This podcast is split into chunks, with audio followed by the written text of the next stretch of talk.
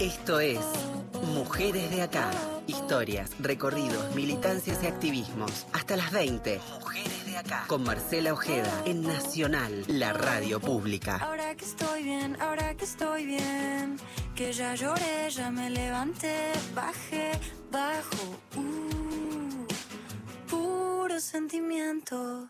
Hola, hola, hola, ¿cómo les va? ¿Qué dicen? Muy buenas tardes, muy buena tarde noche, aquí en un día complejo, difícil en las calles y por supuesto también la atención y tensión a cada anuncio que hará el gobierno en cadena nacional el presidente a partir de las 21 y principalmente que va a impactar en lo cotidiano, en el bolsillo del asalariado, en sus condiciones de trabajo y también en aquellos que van a sentirlo esto aún muchísimo más y que están atravesados por la pobreza, la indigencia y la inflación y que obviamente resiente aún más a las familias empobrecidas. En lo que tiene que ver con nuestra agenda, la agenda feminista de los movimientos de mujeres, aparte por supuesto estar atentas a esto que mencionábamos, también nos genera mucha incertidumbre de qué pasará, qué va a suceder con los programas y con las y los trabajadores del, ex del ahora ex Ministerio de las Mujeres, aunque se sabe que, como adelantó Ingrid Beck para letra P,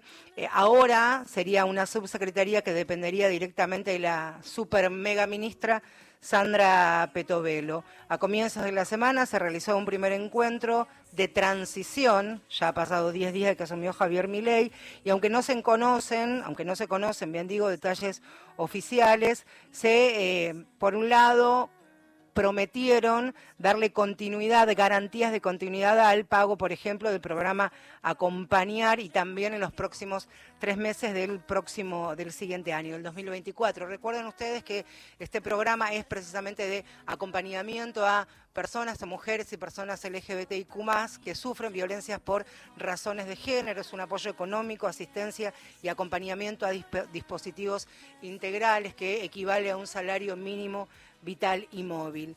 Y sobre los diversos y heterogéneos que son los feminismos y los movimientos de mujeres y que por supuesto están sus militancias marcadas por nuestros lugares de nacimiento, nuestras pertenencias, cómo fuimos criadas, los oficios, trabajos y profesiones que luego pudimos eh, decidir e incluso esa diversidad también se da en nuestro país, eh, ese país que desde esta urbanidad tan pocas veces vemos o tan pocas veces incluso registramos, si hablamos de las mujeres que habitan la ruralidad, los espacios y los roles, distintos y diversos espacios y roles que ocupan en la historia de la Argentina. Y para hablar de ellas y sobre ellas, pero poniendo ancla o poniendo primera en la fundadora y presidenta de Mujeres Rurales Argentinas, Patricia Gorza, es que vamos a poner el primer parate de este comienzo de Mujeres de Acá. ¿Cómo estás, Patricia? Bienvenida, gracias por estos minutos.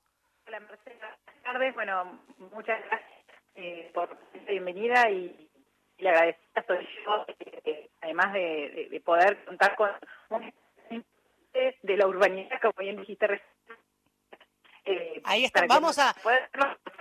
Patricia, vamos a, contarles a nuestros oyentes que vos imagino que estás en el campo, por lo que claramente la eso también tiene que ver con la conectividad, ¿no? la comunicación es un, ahí está, es un poco más compleja. Bueno, ahí tiene que ver un punto. Hablamos de la urbanidad sin problemas para comunicarnos, pero cuando queremos entablar este diálogo con alguien que está, imagino que cerquita allí de 9 de julio, a tres horas nada más de la capital federal, se complica. ¿Dónde estás, Patricia, ahora? Contame. Estoy en el campo, vivo en el a 25 kilómetros de la ciudad cabecera del partido de 9 de julio, a unos 280 de la capital. Decía al comienzo cuando te presentaba, y que también tiene que ver con este aprendizaje de, de escuchar a mujeres que habitan la ruralidad, porque muchas veces desde este lugar, incluso desde los feminismos, dijimos las mujeres del campo, las mujeres rurales, pero son infinidades que tienen distintos espacios, distintos roles, ¿verdad? Sí, eh, primero que nuestro país es muy grande eh, y dentro de la ruralidad existe una gran diversidad de y también situaciones y realidades de acuerdo a, la parte que ha tocado geográficamente de habitar en nuestro país. Claro. es, yo, el centro del país, provincia de Buenos Aires, la, famosa Pampa Húmeda, con una realidad este, productiva y social de, y de acceso a determinadas cosas y distinto es si hablamos de una mujer que vive en la Puna, en Catamarqueña, eh, a altura, o, si hablamos de mujeres que viven en las pequeñas fincas en, Misiones o en la Patagonia, y además que cuando la gente de la ciudad piensa en lo, rural, en el campo, automáticamente imagina, que hablamos de las mujeres, imaginan a una mujer con un sombrero de paja y con un montón de vacas, ¿no? Sin contemplar que hay eh, un montón de, roles que no tienen que ver precisamente con la producción en sí misma, con la producción primaria en sí misma y con ser propietario de la tierra. Eh, en la ruralidad habitan profesionales, habitan trabajadoras rurales, habitan docentes, personal de salud de nuestros pueblos de 200, 150, 300 habitantes. Ahí te estoy perdiendo un poquito, Patricia viste que es así. Es así, lo, vamos haciendo como, como se puede. Maestras rurales, docentes, profesores, profesoras, educadoras. Y también, y también quienes no viven en, la zona rural, pero trabajan en ella, aunque sea desde la ciudad, como por ejemplo las personas que se dedican a la comunicación y que transmiten todo el tiempo la realidad de, la producción y la realidad del sector eh, rural y por ahí viven en Buenos Aires, pero eh, trabajan de esto y para esto, entonces también las consideramos a ellas mujeres rurales. es, como muy amplio. Sí, es, es enorme y también me parece interesante escucharlo, insisto, esto desde la urbanidad, desde lo bonaerense o porteña, que incluso compartiendo el feminismo y las luchas de los movimientos de mujeres, es tan heterogéneo, tan diverso, que a veces los reclamos que centralizamos aquí en la 9 de julio en Corrientes y Callao frente al Congreso, después de alguna manera también replica en las realidades de las mujeres que habitan la ruralidad, ¿verdad? Por supuesto, el feminismo urbano lo que nos ha dado a nosotras es, y, sobre todo la irrupción del feminismo urbano estos últimos años, nos ha dado la posibilidad de empezar a pensar en un feminismo rural, que no hubiese sido eh, no sé, eh, ciencia ficción hace cinco años atrás. Eh, y pensar un feminismo rural tiene que ver con una construcción, así como lo hizo las, mujeres urbanas, con una construcción que, nos identifique y que también proponga alternativas a la solución de los problemas que transitamos las mujeres, que es distinto a la urbana. Yo pongo siempre de ejemplo que hace dos años transitamos el, primer desafío que fue generar un protocolo para los casos de violencia de género eh, para las patrullas rurales. No existía en ningún lugar del país ese protocolo y empezamos a trabajar con la provincia de Buenos Aires para desarrollar este, esa, esa herramienta y todo el equipo que, con el que nos habíamos sentado a hablar, lo primero que nos dijeron fue, bueno, chicas, pero existe el botón antipánico, la comisaría de la mujer, y, cómo explicarte que no tengo señal. Claro, bueno, bueno vos mirá, mirá qué, qué, ejemplo tan contundente y real lo que, que es esta conversación, como estamos intentando hablar entre dos dos teléfonos para mantener una charla cordial. Imaginen ustedes alguna persona que está atravesando una situación de violencia, ni te digo violencia extrema, o sí, violencia extrema y necesita ayuda. Muchas veces el único recurso que tienen para salvaguardar su vida y la de sus pibes puede ser esconderse en un monte, por ejemplo. Y no estoy exagerando, quiero pensarlo así. No, no, no, no estás exagerando, esa es la realidad de muchas mujeres que sufren violencia en los sectores rurales, porque además otra de las características es la soledad. Vos no tenés un vecino a quien tocarle timbre, ni salís a la calle gritando y alguien te puede asistir. Entonces son situaciones que requieren abordajes eh, muy complejos y sobre todo abordajes en la prevención. Y, es ahí donde los feminismos eh, tienen eh, como una gran deuda con la urbanidad, con, eh, con, lo rural, con la ruralidad, pero también las mujeres de la ruralidad tenemos una deuda con nosotras mismas de, no, de no animarnos. Entonces, esto que decías vos antes, ¿no? Las marchas que, y, y toda la lucha que han dado las mujeres en, en la ciudad, y replicaron claramente, sin saberlo o sin, o sin ser un objetivo, pero replicaron claramente en todo el territorio de, poder empezar a plantearnos estos temas. Eh, hace muy poco que se puede hablar de violencia en el ámbito urbano, o sea, son temas muy tabú y, y además que, que, que incluso hasta esta esta aureola que siempre nos rodea de que pareciera que si sos del campo eh, tenés otros valores, sos eh, como sos como una categoría de persona mejor. Eso lo hemos escuchado mucho en nuestro sector. sí, eh, y muchas veces teniendo en cuenta que se vive en otros tiempos, en otros estadios, en otros momentos, también es alguna manera solapada de mitigar el impacto que pueden tener las violencias por razones de género. Hoy es un día muy particular, estamos, Patricia, también a, la espera de algunas de las explicaciones que pueden llegar a dar desde el Ministerio de Seguridad, por eso estamos medio acotadas con los tiempos, pero sí me gustaría, Patricia, preguntarte de, de qué manera a vos como mujer joven, madre de tres hijos, te ha atravesado el feminismo, los feminismos, porque claramente no nacimos siendo feministas, pero quería ¿Qué tal importante ha sido tu piba, Malena, tu hija, en, tu formación o en esto de que las pibas nos van sacando los velos?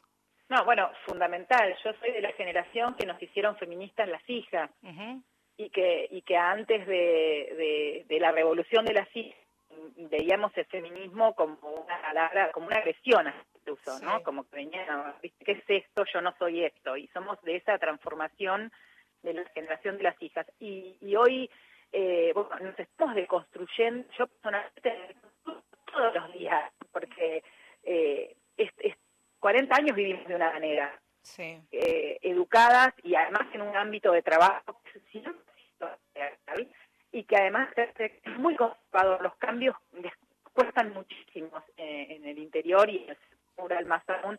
Entonces, todos los días nos vamos deconstruyendo y sí lo que nos cambia la vida son estos anteojos violetas que nos pusimos y que no nos sacamos nunca más ahora y cómo empezás a, todo a pasarlo por ese filtro. Entonces empezaste a ver qué significa realmente la perspectiva de género y cómo, cómo en cada cosa cotidiana empezás a tener otra valoración, otra valoración que implica más respeto hacia el otro, hombre, mujer, eh, o el género que quisiese, cómo empezás a tener más valor hacia, incluso hacia, hacia la actividad productiva. O sea, el feminismo nos ha cambiado la mirada hasta hacia, hasta en lo laboral, productivo de todos los días, que no es trato con otra persona, sino muchas veces y hasta en eso el feminismo es transformador, ha sido y es transformador. A quien están escuchando es a Patricia Gorza, que es fundadora y presidenta de Mujeres Rurales Argentinas, que vienen trabajando hace un tiempo tal vez de manera eh, más institucional y formal, pero supongo que todas tus compañeras y que tienen representación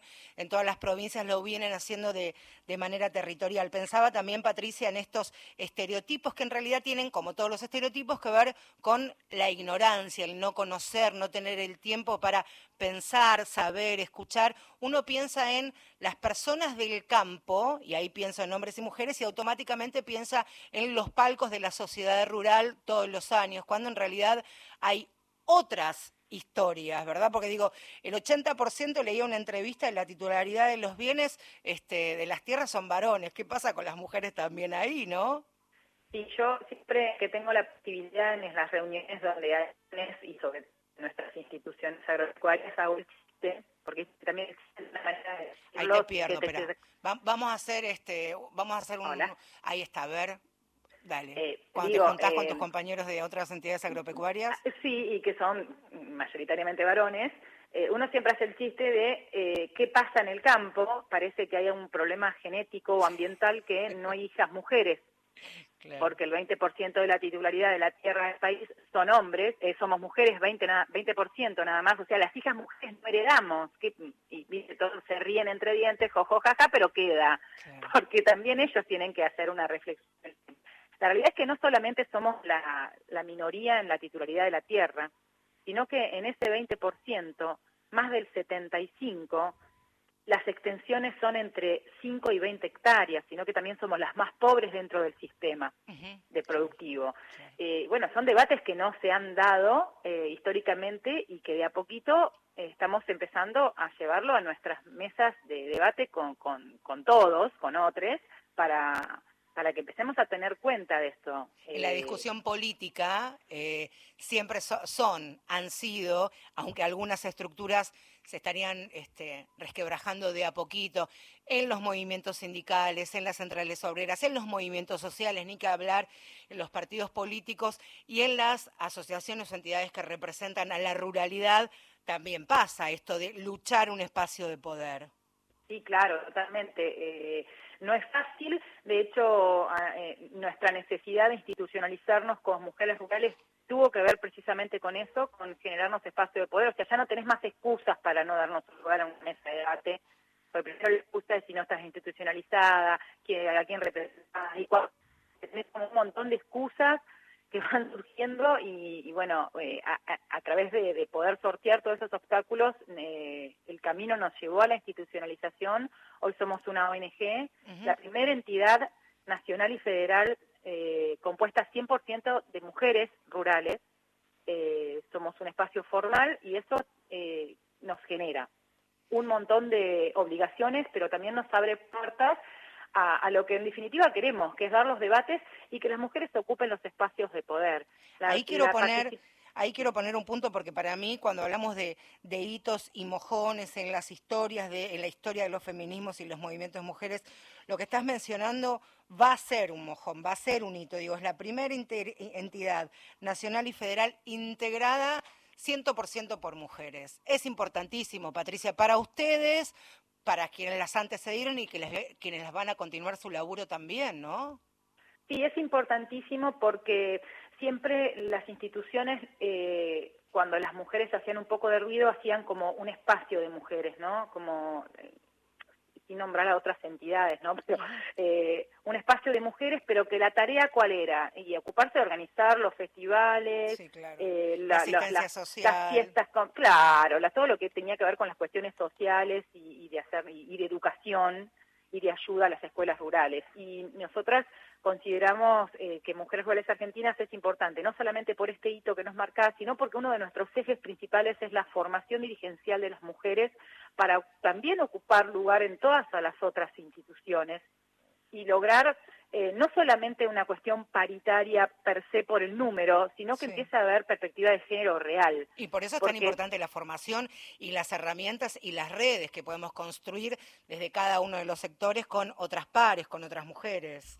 Totalmente, ¿viste? Porque pareciera que en nuestro sector es muy común que cuando querés, sos disruptiva y querés poner algo en agenda, te corren diciendo, no, pero mirá que tenemos mujeres acá. Claro, tenemos, el cupo, quédate tranquila. Tenemos, claro, tenemos el, cupo. Y, eso no significa que haya perspectiva de género, porque también las mujeres somos, en nuestro sector, el machismo en las mujeres es muy marcado y es también eh, algo con lo que eh, tenemos que transitar, convivir en, el, en este proceso que, se, que estamos dando eh, entonces no alcanza solamente tener mujeres en los espacios de decisión, sino que esas mujeres tengan perspectiva de género real.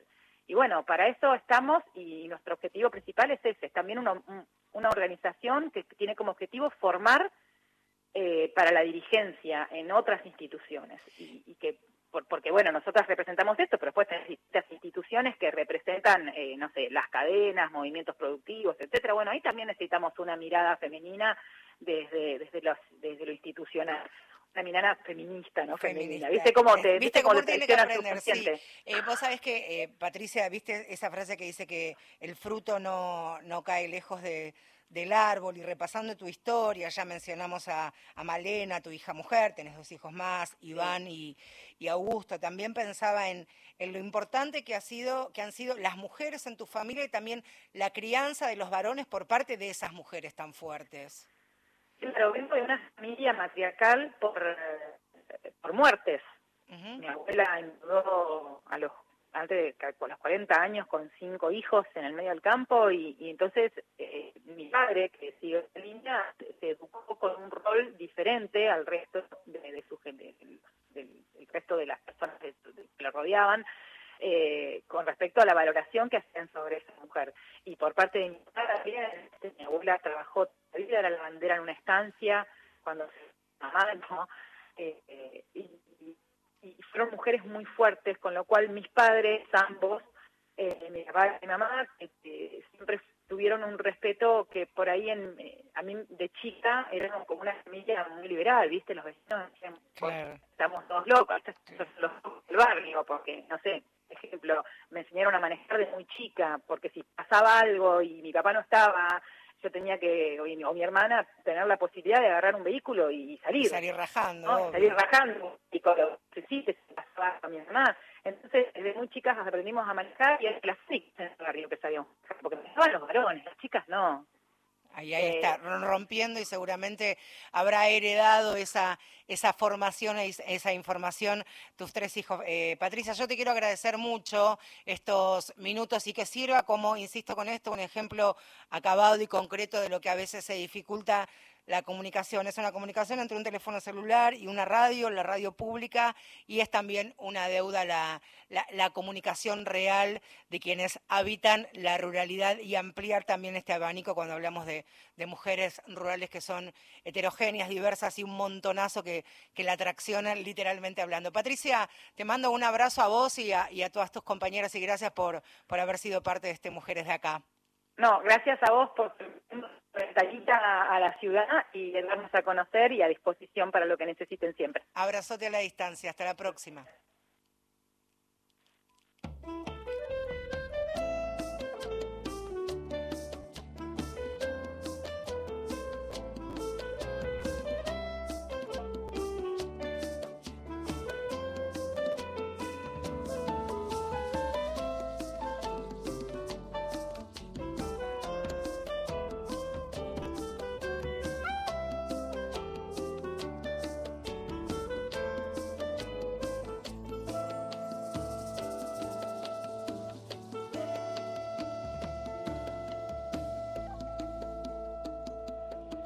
Mano fuerte va barriendo, pone leña en el fogón. Mano firme cuando escribe una carta de amor. Manos que tejen haciendo nudos, manos que rezan, manos que dan, manos que piden algún futuro para no morir en soledad. Ay, ay.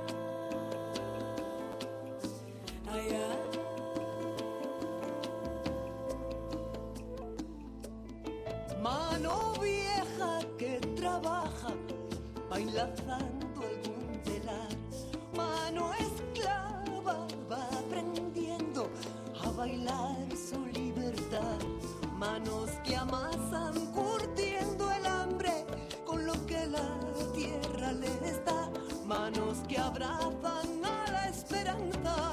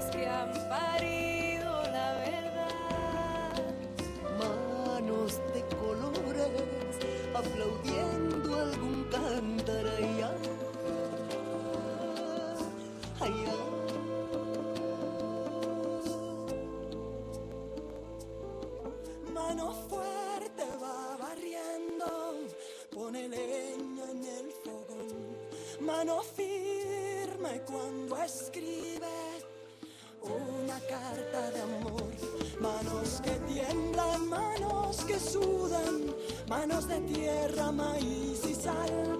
Manos que tocan dejando el alma, manos de sangre, de viento y mar.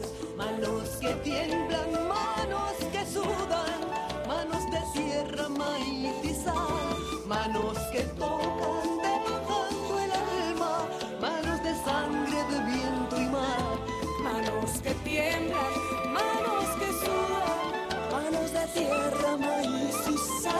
manos que tocan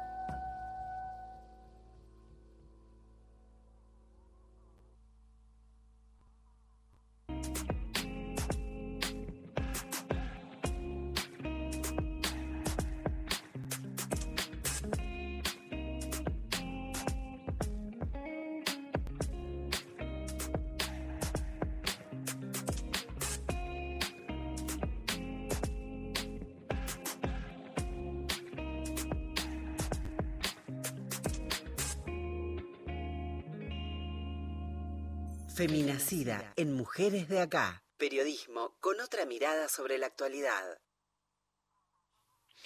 Seguimos aquí en Mujeres de Acá. ¿eh? Victoria Eger, compañera y colega de Feminacida, aquí tienen su espacio. ¿Cómo estás, Vicky? Buenas tardes. Hola, Marce, ¿cómo va? Todo muy bien. Manía- día complicado también. Mucha movilización en Sí, todo sentido. Sí, sí, Y también, por supuesto, no, no salir de eje ni de foco, por supuesto, lo que se ocurrió hoy en las calles, que en un ratito vamos a escuchar a, la ministra Patricia Bullrich, pero también qué significa este 19 y 20 de diciembre en la historia reciente de Argentina, ¿no? Bueno, se cumplieron 22 años de aquel estallido y hoy les traemos la historia de Jorgelina y Claudia, su mamá. Hoy Jorgelina tiene 31 años de edad, es la edad que tenía su mamá en una de las tantas fotos que tomó relevancia de aquella revuelta popular, donde podemos ver, les explicamos a quienes nos escuchan, un cordón de policías montados a caballo y en el centro de la imagen una mujer en el piso abrazando a su niña para protegerla de los gases lacrimógenos, ¿no? Eh, Jorgelina en ese momento tenía ocho años, en el 2001, y hacía tiempo que venía acompañando a su mamá en las marchas, en la gestión de los comedores, en el turreque entre vecinos y vecinas. Ellas crecieron en un barrio de Florencio Varela. eh. Bueno, allí la organización popular fue un poco la respuesta frente a esta crisis económica y social que se vivía en esos momentos, ¿no? Eh, después de, de- de tantos años de, de menemismo. Tuvimos la oportunidad de entrevistarla a Jorgelina, hoy es trabajadora social y se encuentra, bueno, peleando por la reincorporación a su lugar de trabajo en una empresa gastronómica. Si te parece, la escuchamos y después seguimos. A la hora mujer, Jorgelina decía. Yo Exacto. recuerdo que en ese momento mi mamá quería ir adelante de los caballos para decirles que paren de reprimir, porque de hecho ya se había dado la orden del cese de represión y no paraban. Eh, así que cuando mi mamá se pone delante de los caballos, eh, le explica esta situación a los policías y los tipos le decían, corrase señora, y mi mamá le dijo, no me voy a correr nada, y se tiró al piso conmigo en brazos. Eh, estábamos llorando las dos por el gas lacrimógeno. Yo en ese momento no tenía miedo porque sentía que si mi mamá no tenía miedo, entonces yo tampoco. Y fuimos rodeadas por un montón de periodistas que se pusieron frente a los caballos a insultar a la policía. Y, y ahí fue que uno de, de los fotógrafos me dio su pañuelo, que no me olvido más, que era un pañuelo de Vélez, y que lo guardé un montón de tiempo y me lo llevaba para todos lados y que en una nota que me hicieron en la revista Rolling Stone y en el diario La Nación lo nombro y le doy las gracias siempre a ese periodista porque fue lo que me protegió en ese momento. Me dio su pañuelo, el que tenía él, para resguardarse del gas lacrimógeno. Y nada, esos son gestos de solidaridad que uno nunca se olvida. Uno nunca se olvida más de dos décadas después cómo esa foto también adquiere y requiere una mirada histórica, ¿no? También. Bueno, eh, Jorgelina también nos contaba que ese 20 de diciembre su mamá no la quería llevar a la movilización. Eh, pero bueno, ella le insistió tanto porque solía acompañarla a su mamá siempre. Eh, y después, bueno, Claudia, se ar- la madre, ¿no? Se arrepintió porque sabemos que fue un escenario donde hubo represión, donde hubo muertos. Muertos. pero ella siempre dice que fue un antes y un después, no solo porque le quitó el miedo, sino porque le marcó la subjetividad, ¿no? La militancia después en la adolescencia, la elección de la carrera, de trabajo social. eh, y, y más allá de que cuenta que se tiraron al piso frente a la montada y un grupo de periodistas se acercó a protegerlas, eh, hay otra foto donde ella eh, está con el pañuelo tapándose la cara, que es ese pañuelo que ella en el audio cuenta, ¿no? Una demostración de solidaridad, un sentimiento de comunidad que también fue protagonista en estos días, en esos días, ¿no? Donde todos se ayudaban con todos, ¿no? Ese nadie se salva solo frente a la postura del sálvese quien pueda, ¿no? Y cómo también, eh, Vicky, en, en, en nuestra historia, el- la de los últimos 45, 40 años, como una foto también, lo que decía recién, ¿no? Toma otro relieve cuando pasan, en este caso, más de, dos décadas y uno la puede mirar atrás, ¿no? Este, y ver en qué se ha convertido esa niña y cómo la ha formado esa mamá. Totalmente. Bueno, otro dato relevante es que la foto es de Nancy Larios, es fotoperiodista de Argra, y fue de las poquísimas reporteras gráficas mujeres que se encontraba cubriendo ese, e- e- en esas jornadas de, del 2001, ¿no? Y también habla de la sensibilidad a la hora de tomar las imágenes. Eh, me parece que también está bueno destacarlo.